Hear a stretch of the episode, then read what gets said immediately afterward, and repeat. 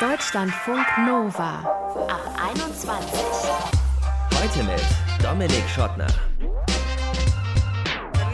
Schön, dass ihr dabei seid. Mein Haus, mein Auto, meine Kinder. So gingen Penisvergleiche früher. Heute ist es eher so, mein Smartphone, meine Yogamatte, meine Pokeball. Weil Essen, liebe Leute, ist ja zum Statussymbol geworden.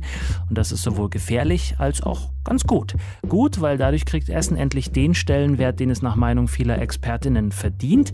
Und gefährlich ist es, weil so mancher Trend auch einfach nur schlecht ist für den Körper. Wie zum Beispiel der, dass man kein Wasser mehr trinken soll, sondern es über das Essen zu sich nehmen gefährlich, würde ich sagen. Food Trends, warum Essen Statussymbol sein kann. Unser Thema in diesem Ab 21 Podcast. Darüber sprechen werden wir mit der Ernährungswissenschaftlerin Maike Ehrlichmann, mit der Essensaktivistin Friederike Getke und mit dem Buchautor Nils Benberg. Nils war nämlich süchtig danach, sich gesund zu ernähren und für dieses Ziel hat er Lebensmittel für Lebensmittel vom Speiseplan gestrichen, bis kaum noch was übrig war. Wer oder was diese sogenannte Orthorexie, also den Zwang gesund zu essen, getriggert hat und wie sich Nils jetzt ernährt, darüber wollen wir mit ihm sprechen. Hi Nils. Hallo, guten Abend. Was hast du heute schon gegessen? Ich frühstücke wahnsinnig spät, aber ich verzichte nicht darauf, weil ich äh, wahnsinnig gerne süß esse. Ich hatte Haferflocken mit Hafermilch und zum Mittag eine selbstgemachte Bolognese von gestern Abend äh, mit Nudeln und äh, vorher noch ein bisschen Schokolade. Und das war's auch schon. War da Fleisch drin in der Bollo? Na klar. Na, na, ah ja, du bist die Fraktion lange einkochen wahrscheinlich, ja, oder? Ja, ja, ja, ja. Mit Sellerie und Karotten. Ja, genau. Sehr so richtig gut. klassisch. Ich habe schon gesagt, du hast dich früher bewusst extrem gesund ernährt. Wie kam's? Ich wollte einfach etwas abnehmen. Ich habe äh, meine, mein ganzes Leben lang war ich so ein Dauer, ja, verschlingender und dauerverbrennender, pubertierender Teenager. Ich habe nie irgendwo Kilos angesetzt und habe immer so 69 Kilogramm gewogen bei einer Körpergröße von 1,85 Meter. Und irgendwann Anfang der 30er, Mitte der 30er Jahre waren es plötzlich 85 Kilogramm. Mhm. Ich war geschockt, als ich das gesehen habe, Mhm. habe mich sozusagen in meiner Männlichkeit gekränkt gefühlt und bin zu einem Ernährungsmediziner gegangen. Der hat mir im Grunde genommen anhand meines Speiseplans erklärt, dass Kohlenhydrate extrem böse machen, dass das die Dickmacher sind, hat mich auf eine Low-Carb-Diät gesetzt und mir ein Kraft-Ausdauertraining-Programm äh, verschrieben. Das habe ich gemacht und habe tatsächlich innerhalb der ersten Wochen sogar, wie von Zauberhand, fast drei Kilogramm an Gewicht verloren. Und nach der Arbeit meines Buchs weiß ich, dass das vor allen Dingen erstmal Wasser war, was ich da verloren habe und eben kein Fett. Aber das hat mich so befeuert, mich weiter mit dem Thema auseinanderzusetzen, dass ich sozusagen in so ein Kaninchenloch der Ernährungsideologien verschwunden bin. Und als ich rauskam, ist es eben so, wie du gerade sagtest, waren nur noch so fünf Lebensmittel auf meinem Ja. Speiseplan. Bevor wir zu diesen fünf Lebensmitteln kommen, sag, mal, welche Diäten, welche Ernährungshypes hast du von da an alles durchgemacht? Low Carb haben wir schon gehabt. Was gibt's noch? Verwandt mit Low Carb ist eigentlich Paleo, also die Steinzeitdiät, auch Aha. keine Weizenprodukte, keine Kohlenhydrate, Nichts Verarbeitetes irgendwie. Ne? keine verarbeiteten Produkte, genau, aber eigentlich ist es einfach nur Fisch, Fleisch und Salat. Das, so kann man es eigentlich übersetzen. Äh, dann ging es weiter mit glutenfrei. Klassisch. Äh, dann habe ich Clean Eating betrieben. Da geht es eben auch darum, wenig Zucker, keine verarbeiteten Lebensmittel, zumindest Lebensmittel, wo man die Zutatenliste versteht und auch noch überschauen kann. Dann auf Zucker verzichtet. Und das war dann immer so gepaart mit so Ernährungsregeln wie bei Früchten eat them alone or leave them alone heißt Früchte irgendwie vor der Mahlzeit äh, eine halbe Stunde essen oder eine halbe Stunde danach, sonst werden die nicht mehr richtig verstoffwechselt. Das war auch ein äh, Wort, was ich sehr häufig verwendet habe. Und diese ganzen Regeln kulminierten sich dann irgendwann zu 20 verschiedenen Philosophien Ei. und eben nur noch fünf Lebensmitteln am Ende. Und hast du die auch mal kombiniert oder äh, waren die jeder, jede stand für sich eine nach der anderen, weil du gesagt hast, so, das funktioniert jetzt nicht mehr, jetzt probiere ich die nächste aus? Das ist wahnsinnig widersprüchlich gewesen, das weiß ich rückblickend, aber ich habe die wie wild durcheinander äh, probiert und auch kombiniert. Da war sogar zwischendurch vegan. Jetzt sagt man, okay, ich habe Paleo gemacht, nur Fleisch, Fisch und dann eben ein bisschen Salat. Und wie geht das irgendwie mit vegan zusammen? Aber in der Zeit habe ich mir das sozusagen selber geglaubt und habe das dann wochenweise durchgezogen. Heute gibt es ja sogar tatsächlich Paleo-Vegan-Diets. Also so. das, sind so, das steigert sich auch tatsächlich immer mehr, ne, diese Extreme. Das heißt, du beobachtest die, ich sage jetzt mal, Szenen nach wie vor. Du hast gerade schon gesagt, du hast ein Buch auch drüber geschrieben, arbeitest auch am zweiten Buch schon, wo es auch wieder ums Essen gehen wird.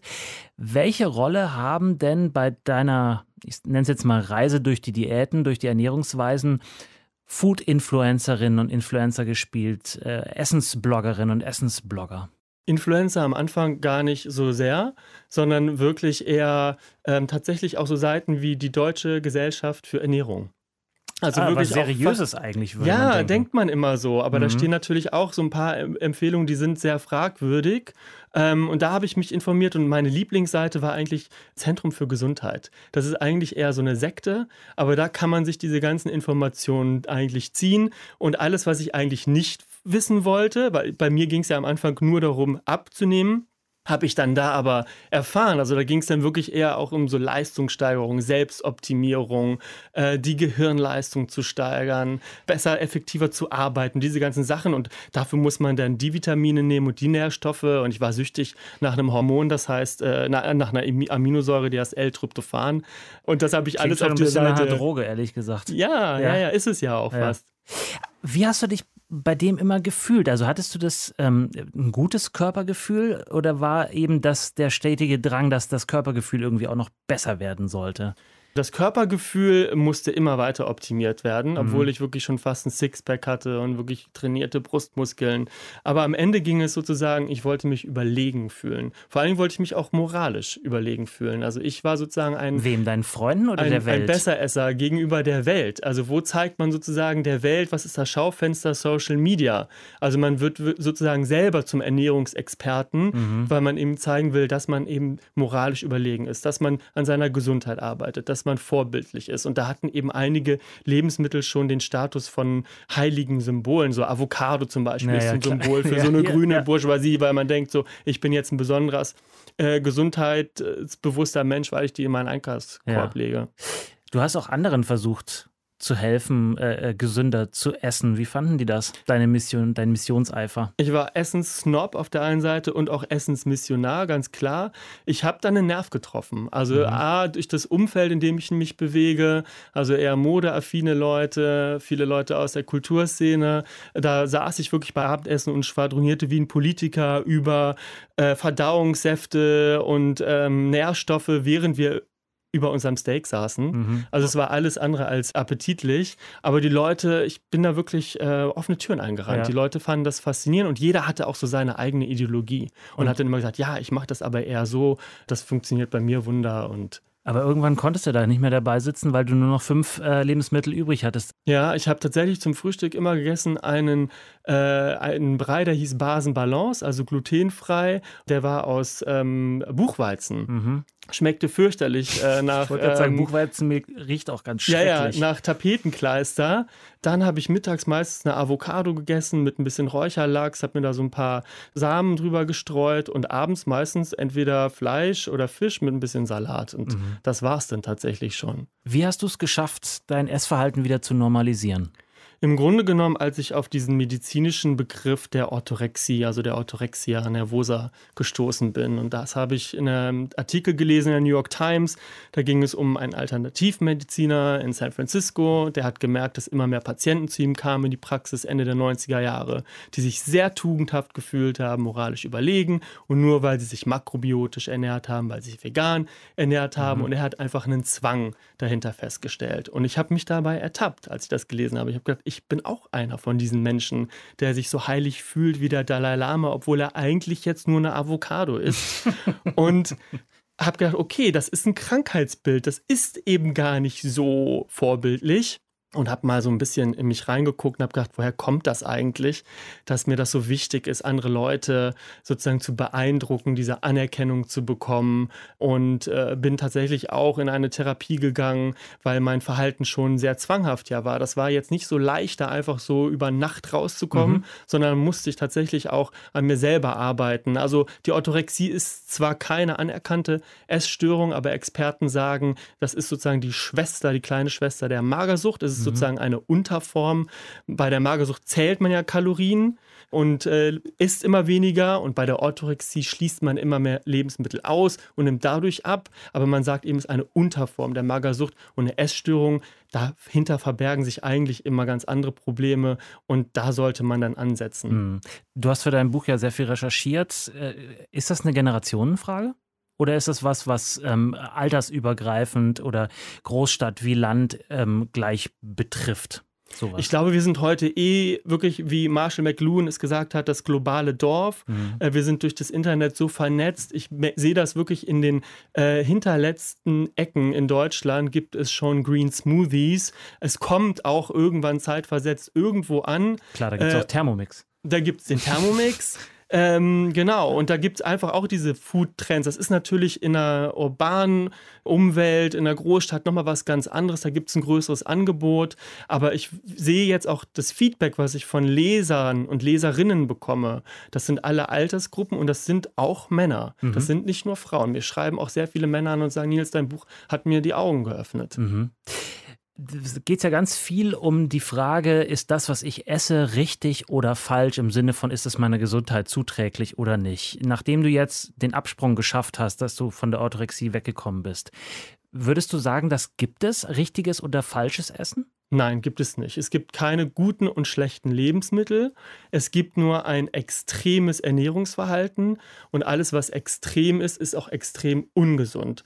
Also Fettleibigkeit beispielsweise, dahinter verbirgt sich häufig auch eine Essstörung, die sogenannte Fresssucht. Mhm. Das heißt, es ist das zu viel an Lebensmitteln, was diese Menschen fettleibig macht und nicht bestimmte Lebensmittel, wie es uns immer wieder suggeriert wird, ja. Und deswegen, man muss sozusagen ein Maß finden, aber muss klingt eben auch schon wieder so dogmatisch. Mhm. Das ist in unserer Gesellschaft gar nicht so leicht, weil ja. wir haben es mit vielen psychischen Erkrankungen auch zu tun. Man kommt dem vor allem ja auch nicht aus. Machst genau. Instagram auf, zack, bumm, ist schon irgendwie, irgendwie so ein Influencer da. Ja, aber wir haben auch so viele soziale Faktoren, die unser Ernährungsverhalten beeinflussen. Also Einkommen, Bildung, dann noch so Faktoren wie die Gene. All das kann man sozusagen in diesen großen Topf Gesundheit schmeißen.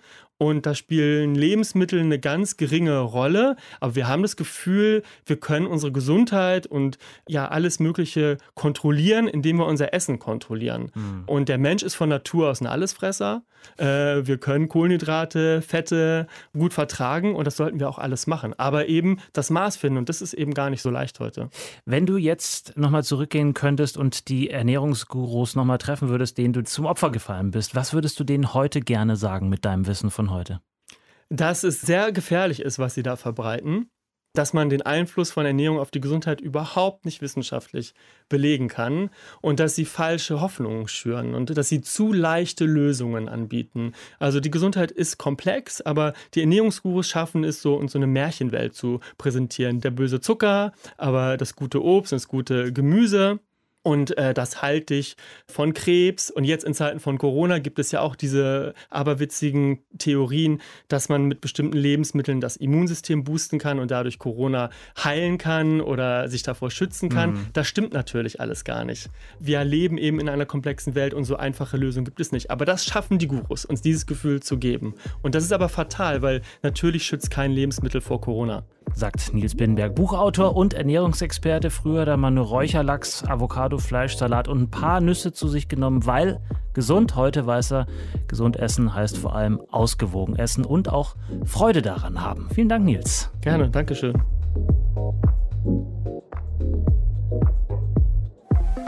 Deutschlandfunk Nova ich gebe zu, ich bin auch Teil dieser ganzen Maschinerie, dieser Food Trends. Ab und zu poste ich bei Instagram ein Foto von meinem frisch gebackenen Brot und dann ist natürlich so ein bisschen der Subtext immer hier, schaut her, ich kann geil Brot backen, ich muss nicht Brot kaufen gehen. Aber es schmeckt halt auch einfach so viel geiler, als wie wenn man das irgendwo im Supermarkt zum Beispiel kauft. Food Trends, Ernährungshypes, vermeintliche Expertinnen und Experten, so wie ich vielleicht nach außen hin da auch auch wirke, die können aber auch ganz schön nerven.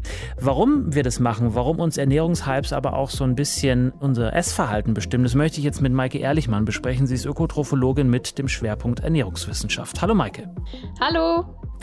Meal Prep oder glutenfreies Essen oder äh, Hafermilch statt Kuhmilch. Welchen von diesen Ernährungstrends würdest du am liebsten mitmachen oder machst ihn vielleicht sogar mit?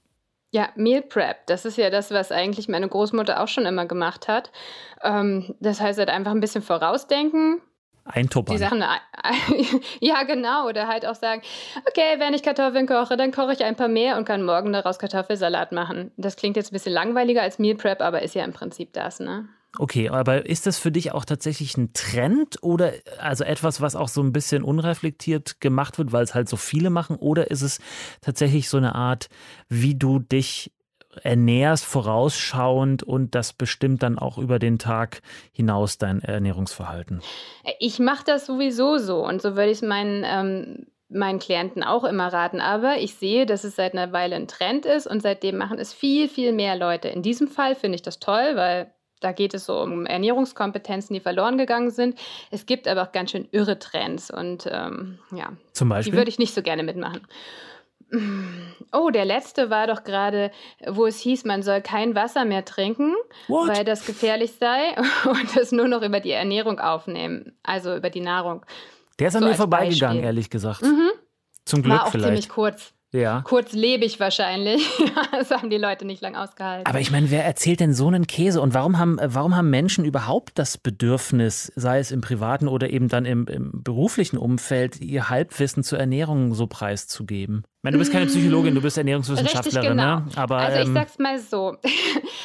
ich bin ein ganz bisschen Soziologin. Das müsste man ja jetzt mal vielleicht einen Soziologen oder, na stimmt, Psychologen fragen. Mhm.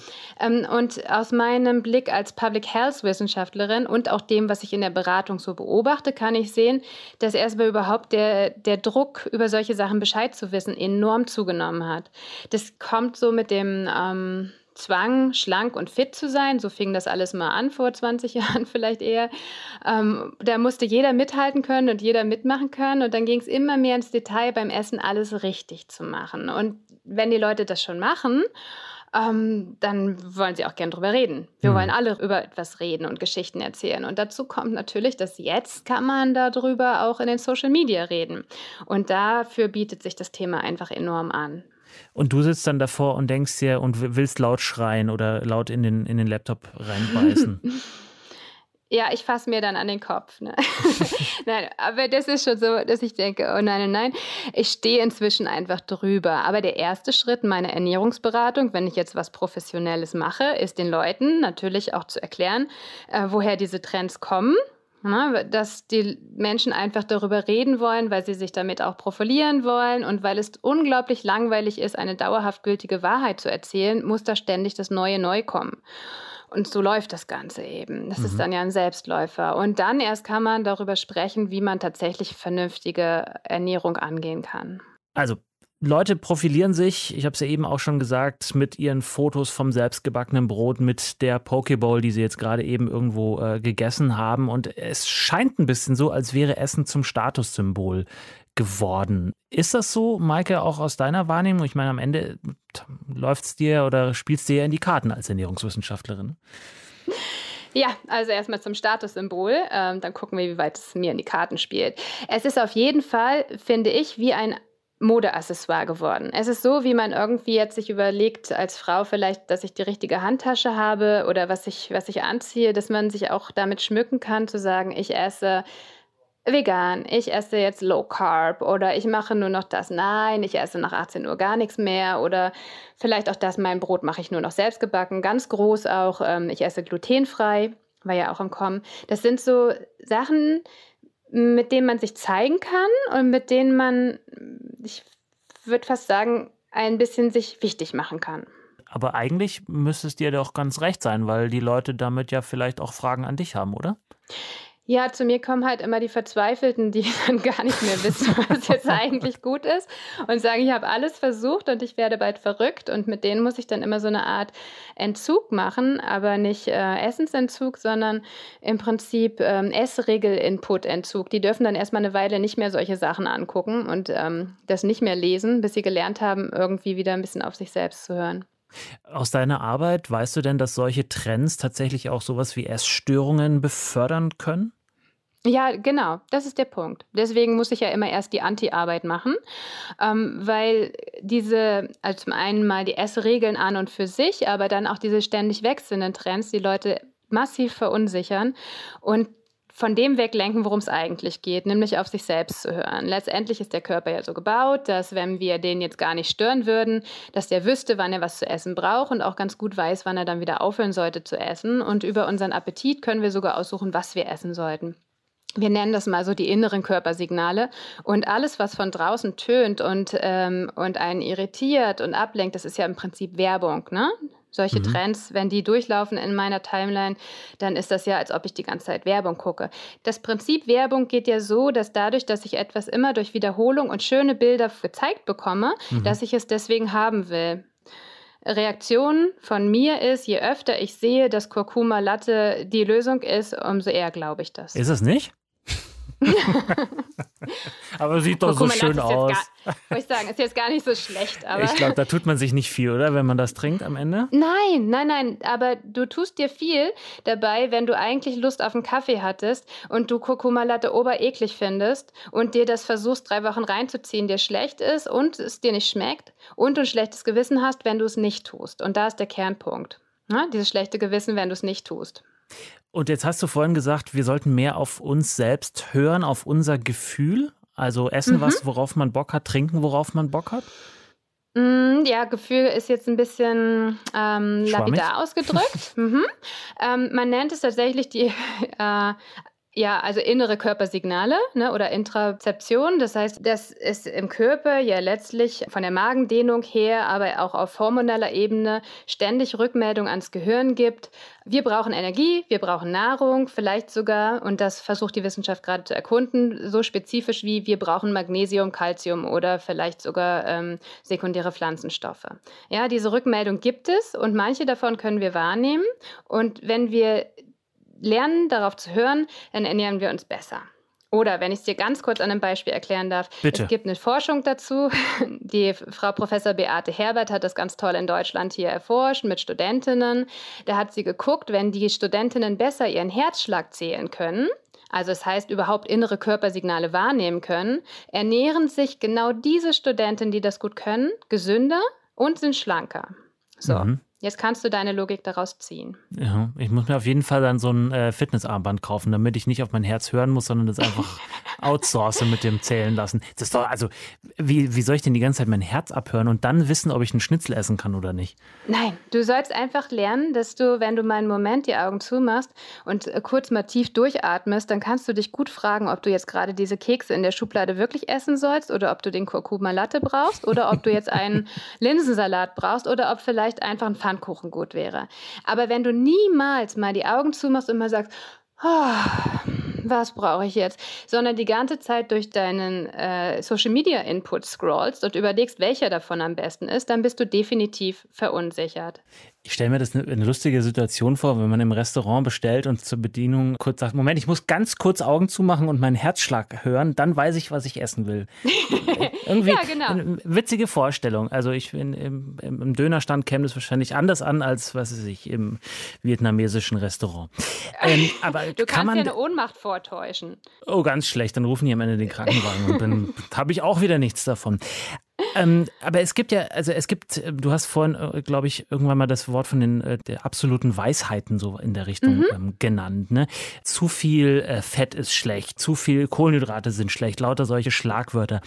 Kann man das irgendwie, also diese ganzen Trends, die in den letzten Jahren und Jahrzehnten durchgerasselt sind, kann man da irgend so einen gemeinsamen Nenner finden, vielleicht jetzt im Jahr 2020?